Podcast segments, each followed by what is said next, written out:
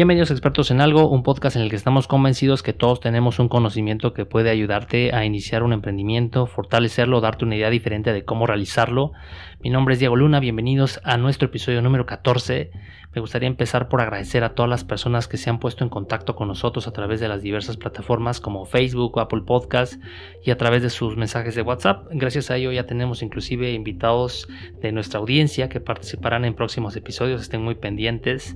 Y bueno, hoy eh, vamos a tocar un tema importantísimo como son las empresas familiares. Y bueno, le voy a dar la bienvenida a Neftali Díaz. Hola Diego, ¿cómo estás? Muchísimas gracias a todos ustedes que nos están escuchando el día de hoy un episodio más, episodio número 14. La verdad es que estamos muy contentos. Bueno, yo en lo personal creo que ha sido una maravillosa experiencia. ¿Por qué? Porque al final convivimos con gente que tiene conocimiento, que gente que sabe hacer lo que hace que le encanta y le apasiona inclusive tener eh, gente que pueda escucharlo y compartirlo sobre sus conocimientos a través de este podcast. Creo que eh, ha sido muy gratificante para todos nosotros. Espero que tú también estés disfrutando, estés aprendiendo de todos estos conocimientos que se comparten eh, y que pues bueno, si no, dale para atrás y reproduce todos nuestros podcasts anteriores. La verdad es que vas a encontrar un tema que seguro te va a servir muchísimo. El día de hoy, bueno, Diego, tenemos un capítulo más. Sí, pues para ello trajimos a un experto que es el maestro Raimundo Chagoya Villanueva. Él es licenciado en Derecho con una maestría en Derecho Fiscal y Administración Tributaria. Además es notario 125 para el estado de Oaxaca. Es un reconocido empresario del ramo mezcalero y pertenece a la quinta generación de una familia con un legado mezcalero en Oaxaca llamado Tradición Chagoya. Muchas gracias Raimundo por asistir a Expertos en Algo. Gracias Diego, gracias Nef por invitarme a este, de este importante programa Expertos en Algo. Y bueno, pues celebro mucho que estén especializados en este tipo de temas y que por supuesto den esta, esta ventana para la audiencia, para que pueda conocer un poco más de los temas y para que pueda ir ya sea en su vehículo, haciendo ejercicio, eh, eh, descansando un poco, distrayéndose y a la vez escuchando estos temas que son tan interesantes. Y bueno, pues hoy nos toca un tema, como lo dices bien Diego, bien, bien interesante, que es el tema de la empresa familiar, que bueno, pues yo considero que es un tema sumamente relevante, porque aquí en México el 90% de las empresas son empresas eh, familiares.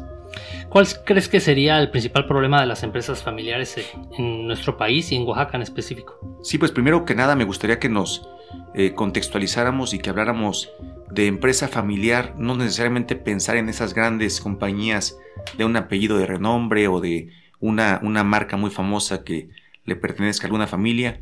No, para nada, empresa familiar es desde el eh, micro, pequeño, mediano y gran negocio. Hablamos desde la miscelánea, desde la carnicería, desde la estética. Claro. Que, bueno, pues son los, bastiones de la, de la, familia y la familia, gracias a esta empresa, eh, tiene educación, tiene una alimentación, tiene una vida digna y estas empresas aparte dan empleo y aparte contribuyen con la economía eh, local, ¿no? Así es. Y como bien lo dice eh, Diego, pues yo creo que la empresa familiar tiene muchos más problemas que la empresa convencional o la empresa, digamos, de los socios que no son familia, ya que pues tienen que luchar con dos bandas muy muy importantes. Una banda por supuesto la comercial, el mercado, la competencia, los precios, eh, las autoridades, eh, la delincuencia, etc. Y pues otra banda por supuesto el tema familiar, los sentimientos, los lazos, eh, las emociones que por supuesto que afectan y que interfieren en la vida diaria de la empresa familiar. Entonces creo que esto hace mucho más compleja la dinámica de la empresa familiar, pero a la vez también estos lazos es lo que hacen que la empresa familiar sea fuerte y que la empresa familiar se preserve a lo largo del tiempo y que pueda tanto crecer como crecer junto con la familia, que es la que tiene eh, esta empresa eh, familiar. Hay un dato interesante en el que dice que el menos del 30% de las empresas familiares avanzan con éxito a la segunda generación. Y que el 12% alcanza a la tercera. Entonces estamos hablando que cerca de un 68% se queda en esa primera generación e inclusive eh, la mayoría no pasa de los 25, eh, 25 años.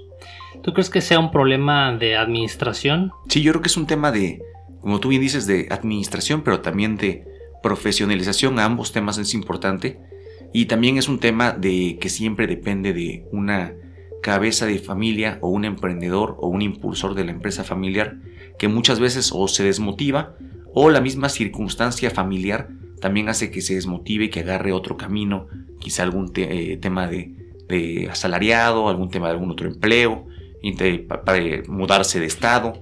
Y esto muchas veces hace que la empresa familiar también se, desintegre.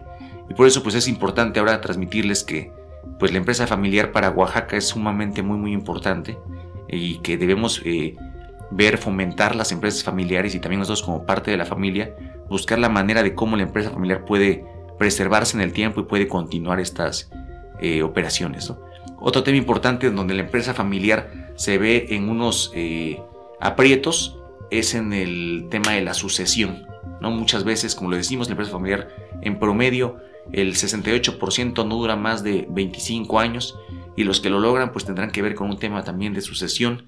Y ahí los padres tendrán que ser sumamente inteligentes pero principalmente pues muy eh, comerciantes o así que muy buenos empresarios, con el fin de abatir esos sentimientos y ver quién de los sucesores, de los hijos, es el que mejor puede continuar con el legado familiar. E inclusive, no necesariamente los hijos, sino también la familia política o inclusive alguien externo también a la familia, sin que esto haga que deje de ser la, empresa familiar. ¿no? creo que no solamente tenemos que o tienen que ver los cabeza de la empresa eh, simplemente si el hijo mayor tiene la capacidad, sino más bien si el hijo mayor tiene o no la capacidad de manejar la empresa, sino que tenga valores, ¿no? Al final creo que los valores son los que van a poder eh, eh, definir algún camino hacia la empresa, tiene que tener ciertas características para que pueda contribuir al crecimiento de la misma y se mantenga, ¿no? No simplemente otorgarle el título de, heredero o de primer administrador al hijo mayor, sino como dices, ir y ser una persona capaz, ¿no? Exactamente, sí, que sea la persona eh, idónea, no necesariamente el hijo que más queremos, el casi casi como decimos, el preferido o inclusive el, el consentido, ¿no? Sino de que tiene que ser la empresa que sea la, eh, el perfil idóneo para continuar, como bien dice Nef, con los valores familiares, que tenga capacidad de liderazgo, también que tenga empatía con las relaciones intrapersonales, que sean buenos creadores de equipo. Esto es muy muy importante porque bueno, ahora en los negocios las situaciones son tan complejas que estamos convencidos que ya una persona no puede hacer todo, ¿no? Entonces lo tiene que hacer a través de equipos y esto también logra pues, que sean eh, grandes líderes y que sean grandes ejemplos para también su, su equipo de trabajo, ¿no? Debe tener una capacidad de decisión también, que esto viene muy muy aparejado con la preparación que logre, tanto escolarmente como en experiencia, como en otros trabajos. Eh, también es importante que sean independientes.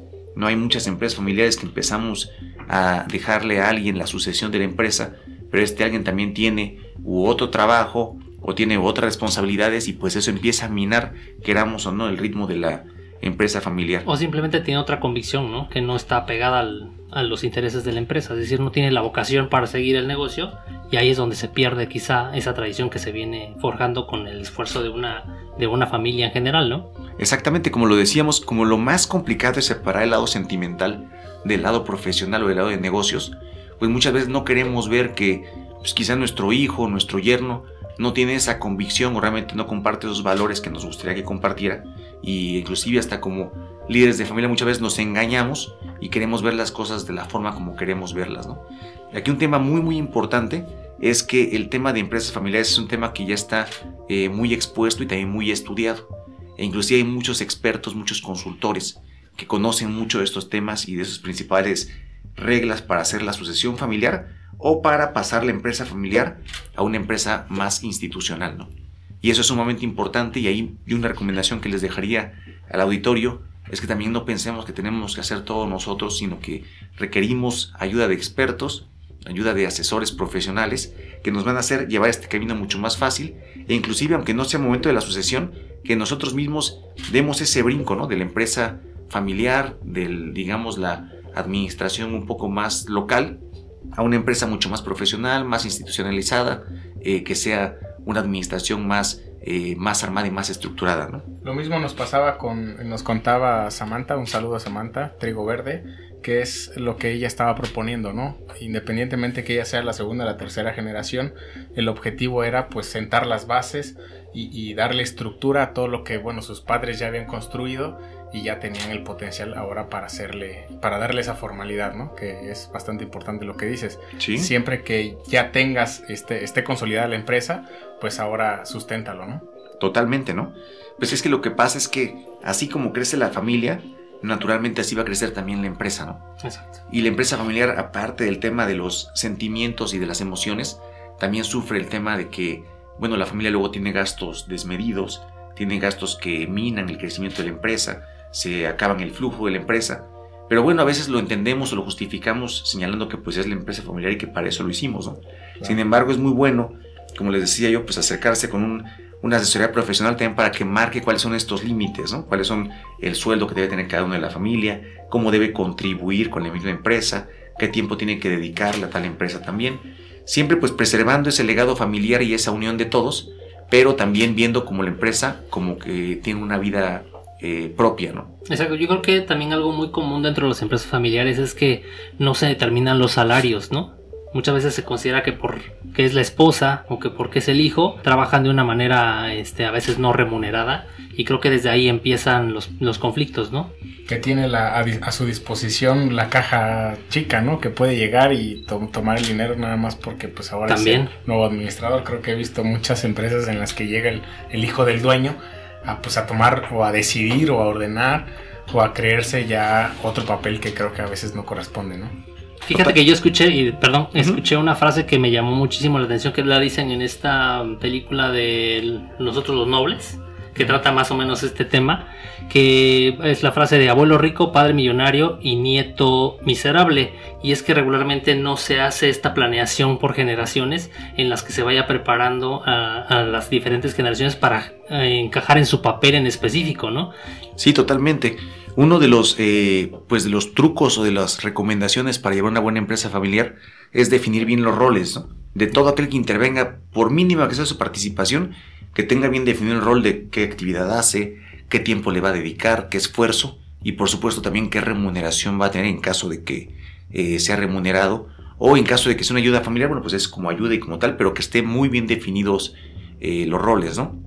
Hay empresas familiares en México muy, muy exitosas, por ejemplo, ahorita se me viene a la mente eh, los estos 7-Eleven, que es de unos señores Chapa, que es una empresa familiar muy, muy grande, inclusive ellos han hecho hasta un tipo como escuela para sus nietos, hijos, en los cuales se van educando en función del negocio familiar, en los cuales pasan los veranos en algunas de las tiendas, en sus líneas de distribución, y tienen un esquema muy muy profesional de cómo eh, incursionar y cómo brindar educación a los miembros de la familia para que ellos decidan si quieren o no quieren eh, trabajar en la empresa eh, familiar. ¿no? También los dueños de Bimbo, por ejemplo, pues es una empresa familiar gigante que también tiene muy marcado el desarrollo profesional familiar y saben que deben tener ese tipo de talento, ese tipo de carácter, madurez para poder ser parte eh, de la empresa porque bueno, pues ya no es nada más un juego o una aventura, sino que es algo mucho, mucho, mucho más serio. Otro tema importante en la empresa familiar es separar los asuntos de negocio con la familia, como lo hemos repetido eh, mucho, y para esto hay que marcar muy bien los tiempos, ¿no? Tanto tiempos de trabajo como tiempos de convivencia familiar, en la casa, muchas veces te he dicho de que en la casa no se tocan eh, temas de, trabajo, es muy, muy cierto, y más en la empresa familiar. Entonces tienen que ir midiendo muy, muy bien esos, esas relaciones y marcar que fuera del ambiente de trabajo o del espacio de trabajo tiene que llevarse ya una relación familiar como tal y en el trabajo una relación eh, profesional o de negocios. Sí, creo que muchos de los eh, errores que también se comete de nuestros papás, pues es que realmente te dicen, hijo, tienes que hacer esto y y realmente los hijos no seguimos el legado de los padres precisamente por no tener ese, ese encuentro, ese roce con, los padres y, se empieza a perder esa tradición, ¿no? Creo que es importante también para los padres que inculquen ese valor, que, que, que, que, si como estas empresas, si se van a dedicar o si van a inculcar que su familia se involucre en el negocio, pues bueno, prestarle cierta atención o cierto valor o cierta educación para que estén preparados en el momento oportuno, ¿no? Totalmente, ¿no? Creo que es algo eh, muy, muy importante y también algo básico es el tema de la comunicación, ¿no? Exactamente, la comunicación creo que es el, el, meollo del asunto y la pieza fundamental para poder complementar o unir el trabajo con la familia, ¿no? Exactamente, por ejemplo, tener algunos estrategias básicas como que, oye, si es un tema del negocio, por favor, mándame un correo electrónico, hija, hijo, nieto o esposa, ¿no? Sí. Para que ese es el medio de comunicación idóneo donde plasmes la necesidad que tienes y no pienses que si me lo dices en el baño o si me lo dices en la cocina, me voy a acordar eh, que es un tema de, de, trabajo, me lo acordar mañana en la, en la, oficina, ¿no? Esos detallitos son muy, muy importantes y bueno, pues hacen que sea una eh, mejor relación de familia y por supuesto de socios, ¿no? Porque, por ejemplo, si es una empresa familiar de una pareja, la pareja tiene complicadísima, ¿no? Muy complicado y, a fin de cuentas pues también son socios, ¿no? Entonces es muy muy complicado porque aparte de la relación marital, pues tiene una relación de negocios como, como asociados, los dos corren riesgos, los dos eh, forman parte de la empresa, los tienen beneficios, entonces es algo que lleva eh, mucha, mucha complejidad, ¿no? Y bueno, pues otro, otro tema también eh, importante, como les decía, es el avanzar progresivamente con la empresa, ¿no? ¿A qué voy con progresivamente? Es que la familia va creciendo, la empresa va creciendo y también la familia tiene necesidades y la empresa tiene también sus eh, necesidades, ¿no? Entonces tenemos que crear este equilibrio que sea progresivo y que sea balanceado entre la familia y la empresa. Algunas cosas se podrán, otras no se podrán, pero lo importante es que ese equilibrio vayan, digamos, creciendo o vayan decreciendo eh, de igual manera la familia y la empresa, ¿no? Oye, y cuéntame, tú en tu experiencia, ¿cuál es como tu, tus pasos ya puntuales a seguir? Ahorita mencionabas, oye, pues manéjalo a través de un correo siempre que vayas a pedir algo literal. ¿Qué otros eh, pasos o qué otras actividades realizas en ese sentido? Pues mira, las empresas familiares naturalmente tienen que tener un líder, como lo hemos dicho, y ese líder tiene que integrar a la familia y por supuesto tiene que integrar a la empresa. Y el equipo, los empleados, los colaboradores, van a también a pasar a ser parte de la empresa, parte de la familia y así es como hay que verlos. Entonces yo creo que algo, una recomendación muy importante es que el líder, eh, la cabeza de esta empresa familiar, eventualmente vaya decidiendo si quiere seguir siendo una empresa familiar o si quiere dar ese brinco, ese paso para una empresa más institucional, ¿no? y en caso de que así lo quiera, que seamos conscientes que no es un paso inmediato, que es un proceso, como lo decíamos, que requerimos ayuda también de los expertos y que por supuesto hay que dejarnos ayudar, y entonces empezar esa ruta de hacernos más institucionales y un poco más profesionales. También puede ser el caso en el que el líder no lo quiera y diga, ¿sabes qué? No, pues es mi empresa familiar, yo le sé bien a nada más este negocio, creo que no tengo que, no, no va a preservarse de generación en generación entonces queremos que se quede nada más en esta, en esta generación. Eso es muy válido, pero entonces hay que dejar esa regla bien marcada, ¿no? Y sabes qué, pues nada más este negocio va a estar mientras esté yo. Estando yo, pues esto, la maquinaria se vende, el inmueble también se vende, se reparte entre todos. Eh, no sé, o sea, tiene que darse ese plan también de qué va a pasar cuando el líder ya no esté, porque también es su decisión que no continúe o que no se preserve como la empresa familiar. Y en el caso contrario que decida que sí, un paso muy muy importante es el famoso consejo de familia, el consejo familiar. Y esto literalmente pues sí es dejar la dirección del negocio, dejar por completo esto a un tercero. Puede ser familia o puede ser no, pero este tercero tendrá que darle cuentas y tendrá que enterar los avances, los eh, retrocesos, los buenos resultados o malos de la empresa familiar al consejo de familia. Y este consejo de familia, con reglas de comunicación, con reglas de decisiones, con reglas eh, de madurez en cuanto a la interacción que tienen con el equipo, tomará las decisiones y le recomendará al líder de, la empresa, líder ya más institucional, qué es lo que quiere el consejo que haga o qué es lo que el consejo recomienda que, tome las, decisiones. Pero este es un paso muy, muy importante porque al final de cuentas ya no depende 100% de toda la familia, sino depende de un líder que es idóneo, que tiene capacidades y que podría seguir ese eh, camino para adelante, ¿no? Así es. Y, qué importante que dices, eh, que mencionas, es el hecho de tener el consejo. Creo que es una decisión tan importante que es difícil de tomarla para las empresas familiares en la cual dicen, deciden o piensan, ¿por qué alguien va a venir a decidir sobre algo que yo ya llevo 20 años en el negocio y ya sé cómo funciona? Y alguien nuevo, porque inclusive cuando, cuando ya sea que contrates o las nuevas generaciones que le involucres dentro de la familia, pues va a tomar nuevas y actuales decisiones lo cual pone un poco temeroso a, la decisión. No sé si, si dentro de lo que podemos decir es más bien que decidan hacia dónde van y que confíen en las personas que, que, contengan esos valores, que tengan esos valores para saber guiar la empresa, ¿no? No que se arraiguen en decir, bueno, ¿por qué alguien me va a venir a dirigir mi empresa? Que es yo creo que el concepto que tienen la mayoría de las empresas, eh, al menos oaxaqueñas, o que conozco, que es no dejarse guiar, ¿no? qué importante lo que dices de, saber elegir al consejo, ¿no? Que puede ser o no familiar. Exacto, puede ser familiar, pueden tener otros integrantes eh, externos a la familia. Y creo que algo muy importante, como bien lo dices, Nef, es que esto se decida también a tiempo, ¿no? Sí. Porque muchas veces el líder de la familia, pues estira la liga lo máximo, lo más, lo más que pueda, inclusive hasta que él ya esté en una tercera edad. Y entonces en ese momento naturalmente se empieza a dar cuenta, pues que la energía no es la misma, que la capacidad también de retención, la capacidad, capacidad de enfoque, las ganas también no es la misma. Y él naturalmente empieza a darse cuenta pues que tiene que tomar una decisión, que es que la empresa familiar continúe para la siguiente generación o que es que la empresa familiar termine con este eh, líder o padre de familia o madre de familia, ¿no? E inclusive que los hijos no se involucren, ¿no? Porque ya si te esperas o sigue agonizando tu empresa y ya cuando quieres tomar la decisión, pues tus hijos ya tienen 30, 35, ya tienen otras actividades. tienen otras, actividades y otra rutina, ¿no? Entonces es un tema también de mucha madurez y de mucha visión el planear esto con tiempo a una mediana edad. Es decir, ¿sabes qué? Pues el, hecho de planearlo no implica que yo ya me voy a estar retirando, ¿no? Sino que, oye, voy a empezar a planearlo porque eventualmente en 10, 15 años me tendré que retirar y cuando llegue ese momento pues voy a tener ya el camino ya allanado, ya vamos a tener un poco ya de, de visión en cuanto a qué va a pasar con la sucesión. Entonces empecemos a darle esta formalidad institucional a la empresa con el fin de que eh, sea un poco más eh, sistemático, que sea un poco más profesional, que tengamos los perfiles idóneos también en los cargos. Eso es algo muy muy importante. La empresa familiar luego cae en el error mucho de contratar familia eh, por compromisos o inclusive contratar recomendados de la familia que no, no es la persona ideal para esto.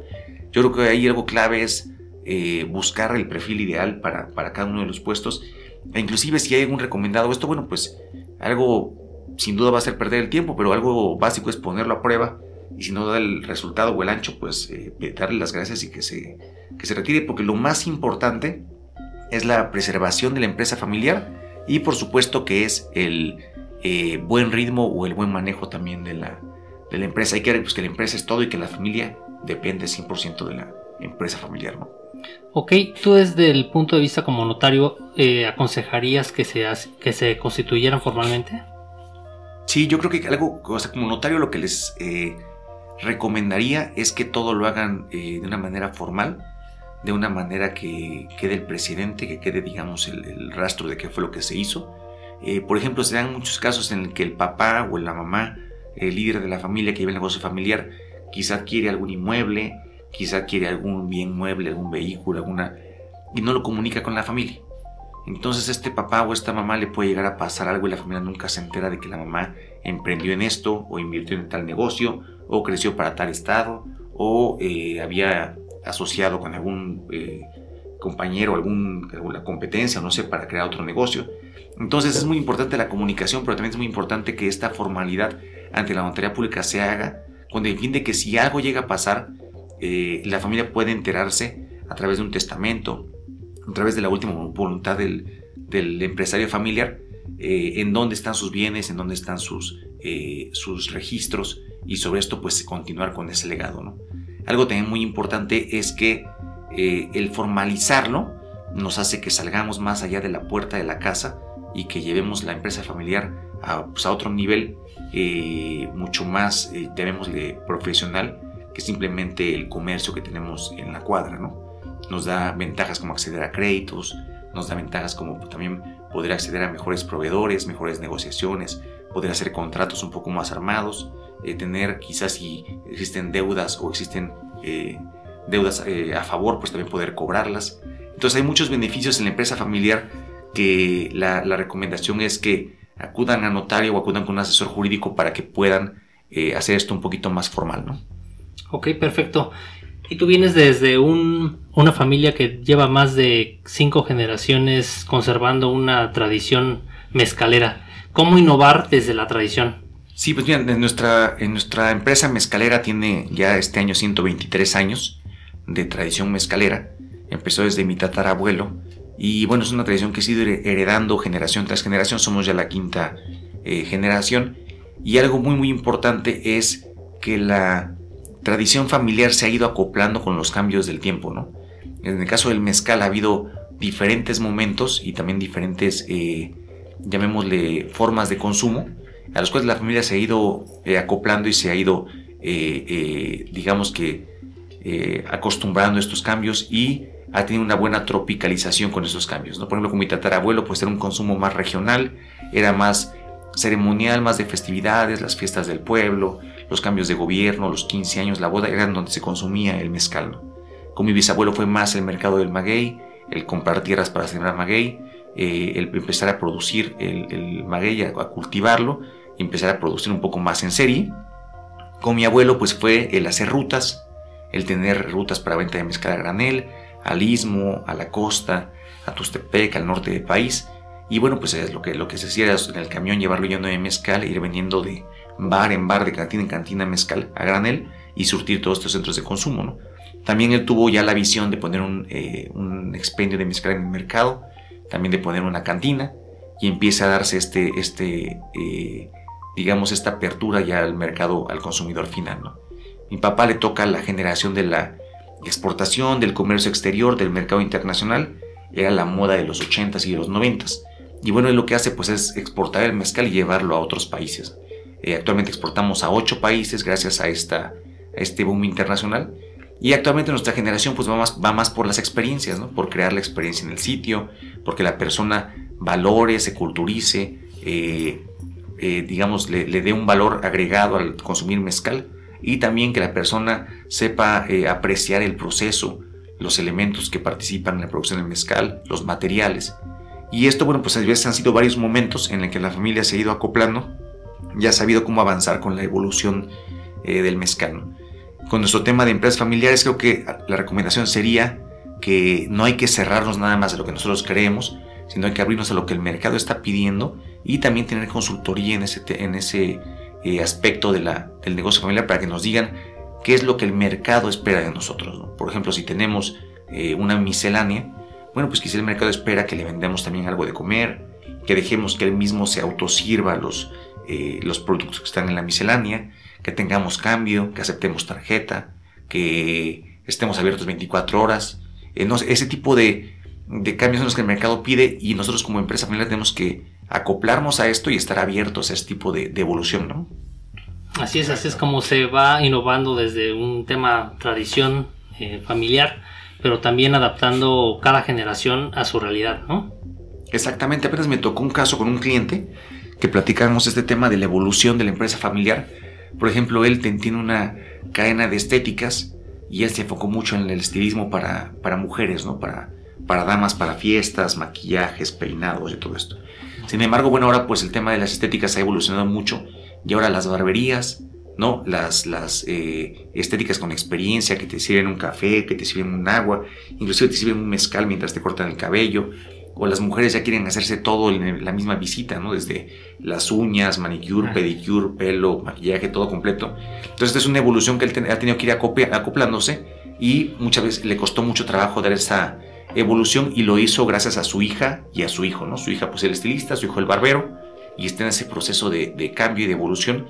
Y bueno, lo que yo le decía es que pues celebraba mucho que estaba eh, abierto a esa evolución porque pues era el futuro de su empresa familiar y sin duda también esa evolución es lo que hace que sus hijos se sientan considerados y que se sientan tomados en cuenta dentro de la empresa y parte de la empresa para el siguiente paso, ¿no? Qué importante lo que dices porque creo que sin eso muchas empresas han muerto muchas buenas empresas eh, pues ya consolidadas han, pues han, no han sabido llevar, no han sabido evolucionar y no han sabido actualizarse a cuáles son las necesidades del nuevo comercio, del nuevo cliente y se quedan estancadas. Por no saber hacia dónde moverse. Y como dices, punto importante, la asesoría, que se dejen asesorar si es que ellos no lo saben, si es que no permiten el, oye, pues si ya hay eh, esta nueva tendencia, ¿cómo lo hago, no? Pues, ¿cómo? Asesorándote. Creo que parte de importante de todos los expertos que hemos tenido en el programa eh, ha sido eso, capacitarte y dejarte asesorar por personas que realmente pues, se dediquen a eso, ¿no? Para poder tener el éxito en tu negocio o el éxito en la evolución que estás eh, queriendo hacer, ¿no? Así es, ahorita, ahorita que estabas comentando ese tema me vino a la mente nuevamente el, cuando platicamos con Fátima en el episodio 10 o 11, ya no me acuerdo, que hablábamos de estas empresas que se quedan estancadas en, una época, ¿no? Y que no supieron dar ese paso que los transformó en, cadenas que quizá pudieron haber, haber tenido una mayor trascendencia y se quedaron en el camino, ¿no? Exactamente, ¿no? Y bueno, son, son ejemplos luego muy básicos, por ejemplo, ahorita las tiendas, los supermercados. Probablemente la gente lo que quiere es un supermercado más chico, que esté más cerca a él, que no tenga que avanzar tanto en coche, que tenga estacionamiento, eh, no sé, ya no las grandes tiendas como eran eh, antes, ¿no? Si tenemos algo también más básico, bueno, las tiendas en línea, ¿no? Ya la gente no tiende a salir a comprar cosas, todo lo quiere comprar en línea. Quieren una tienda que sea amigable, que sea de fácil acceso, que sea no, eh, muy simple, nada confusa y que la compra sea muy práctica, ¿no? Y para negocios más locales todavía, bueno, pues, por ejemplo, en el tema de reparto, pues ya para ningún negocio es rentable el tener su propio reparto, ¿no? Ya las pequeñas pizzerías, pequeñas torterías, entonces ya no, ya no deben de tener su propio reparto. ¿Por qué? Porque pues ya hay plataformas con una capacidad impresionante, con una gran tecnología, sumamente prácticas y aparte con un universo de clientes muy grande que les pueden dar ese servicio y el tema es, bueno, cómo me subo eh, al tren de estas plataformas o cómo me integro mejor a estas eh, plataformas, ¿no? Oye, lo veíamos, no sé si sería válido poner el ejemplo, pero el, el tema de Oxxo, muchos están como en contra de, ah, ya llegó el Oxxo a la tiendita, ya llegó el Oxxo a mi colonia y se me va a acabar eh, mi mercado, ¿no?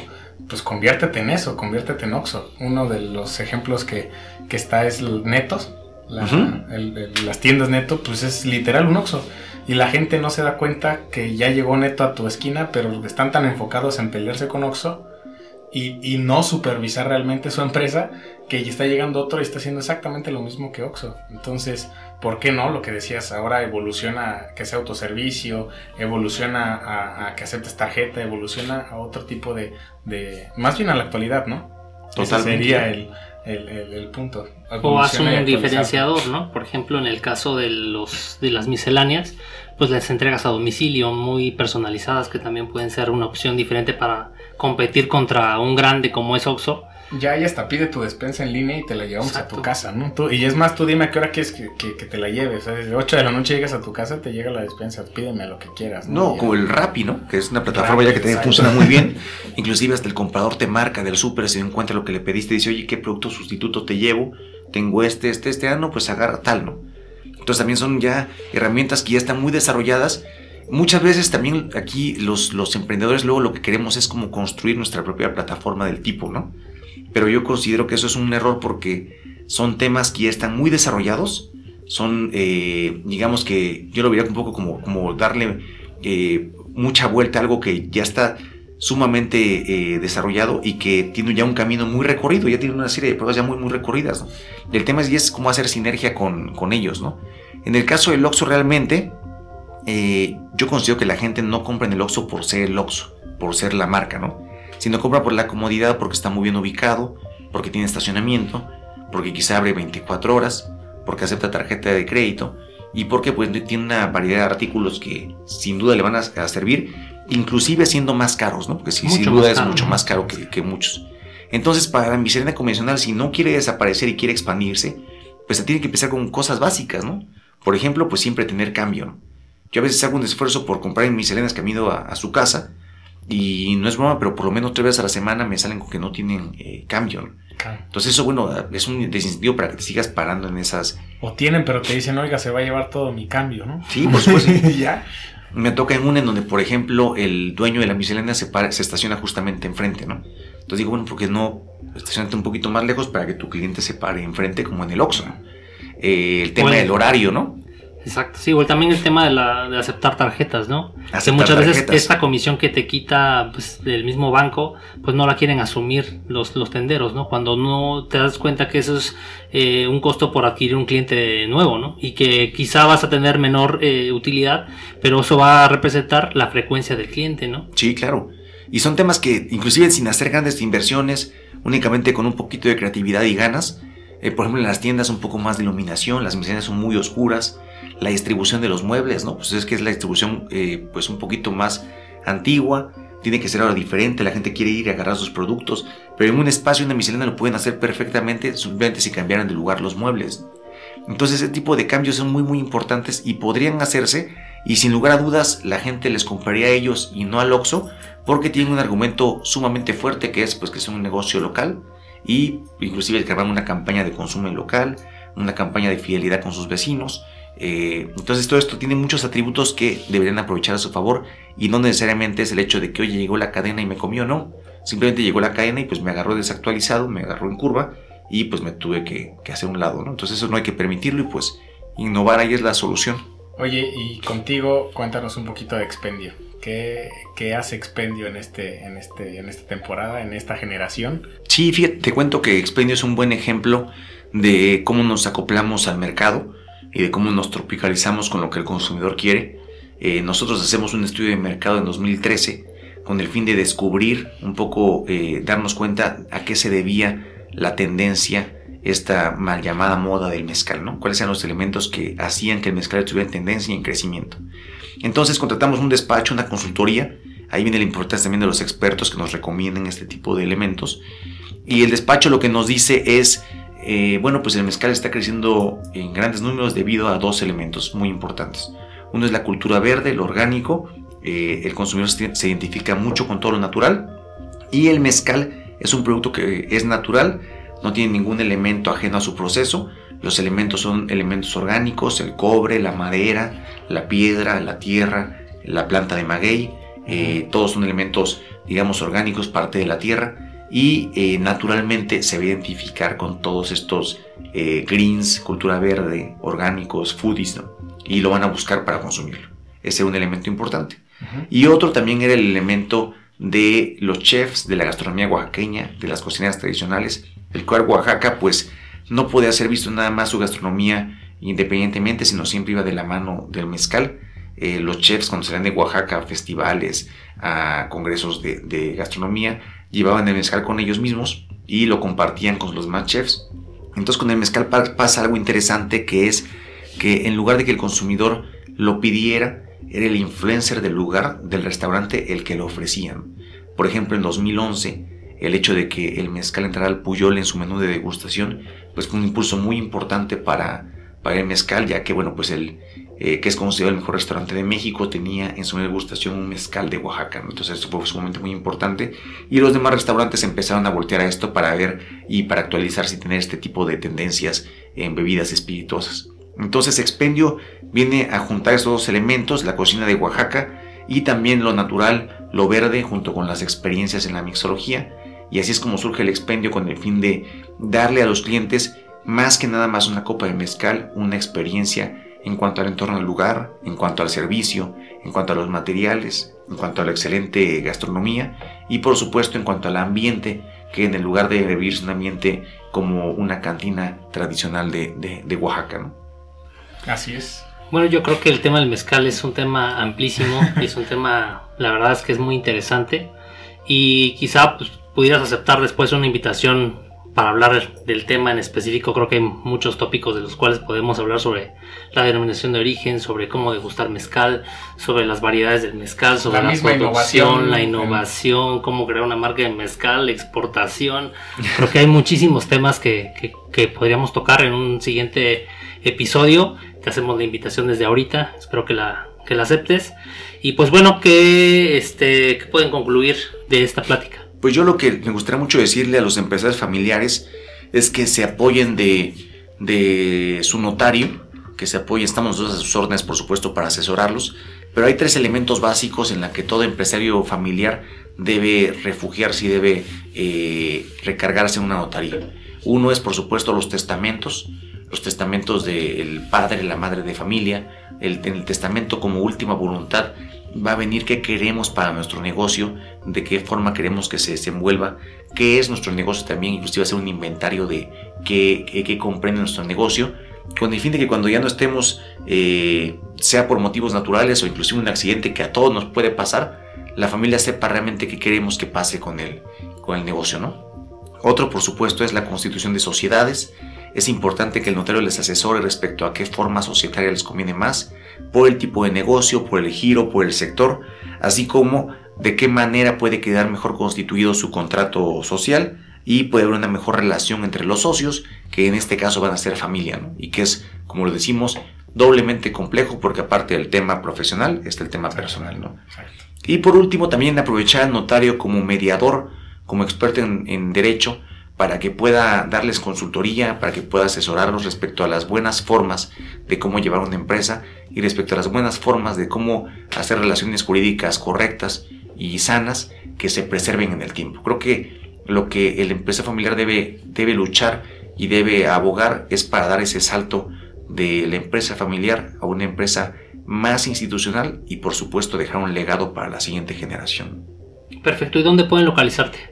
Estamos ubicados en la esquina de Murguí Reforma, en la planta alta. Es la notaría asociadas 124 y 125. Eh, nuestro correo electrónico es notaría 125 oaxaca hotmail.com y nuestro teléfono es el 951 51 443 68. Estamos también en Facebook como Notarías 124 125, en Twitter como Notaría Oaxaca 124 y bueno, pues los invitamos a que nos sigan, a que si tienen alguna duda también nos lo pregunten por redes. Somos muy puntuales y rápidos en la, en la respuesta. Y que pues eh, un poco eh, nos aprovechen. Las asesorías son gratuitas, que nos aprovechen como notarios para que podamos eh, brindarles esa asesoría y, le, y puedan tomar ese camino idóneo para la empresa familiar. ¿no? Lo importante es acercarse, preguntar resolver ciertas dudas para poder definir el camino, ¿no? Yo creo que los que nos están escuchando y tienen eh, esta espinita de, realmente dar el paso, constituirte o, llevar a cabo o llevar eh, a llegar a desarrollar tu empresa familiar, creo que es muy importante que lo hagan, que se acerquen, que resuelvan sus dudas y pues que bueno, decidir el camino, ¿no? Eh, bastante importante el tema de las empresas familiares eh, y pues bueno, Diego. Pues yo me quedo con el hecho de que es importante el orden en la empresa familiar. Creo que eso es lo, más esencial para que después pueda sobrevivir en el espacio del tiempo y poderte llevar una, empresa con tradición como, como es tu caso. Te agradezco mucho el hecho de que hayas participado con nosotros y muchas gracias por haber asistido a Expertos en Algo. Muchas gracias y con gusto estaremos de vuelta próximamente. Recuerden escribirnos, dejar un comentario, no dejen de seguir nuestro canal en Expertos en Algo en Spotify y puedan eh, compartir con nosotros su forma y su estilo de pensar. Nos vemos en nuestro siguiente episodio. Gracias por dejarnos sus valoraciones y reseñas en Apple Podcast. Agradecemos a todos los que nos siguen a través de Spotify, Evox y demás plataformas. Si quieres participar o hacernos un comentario en Expertos en Algo, mándanos un mensaje de voz a nuestro WhatsApp 951 161 9993. Nos vemos hasta la próxima.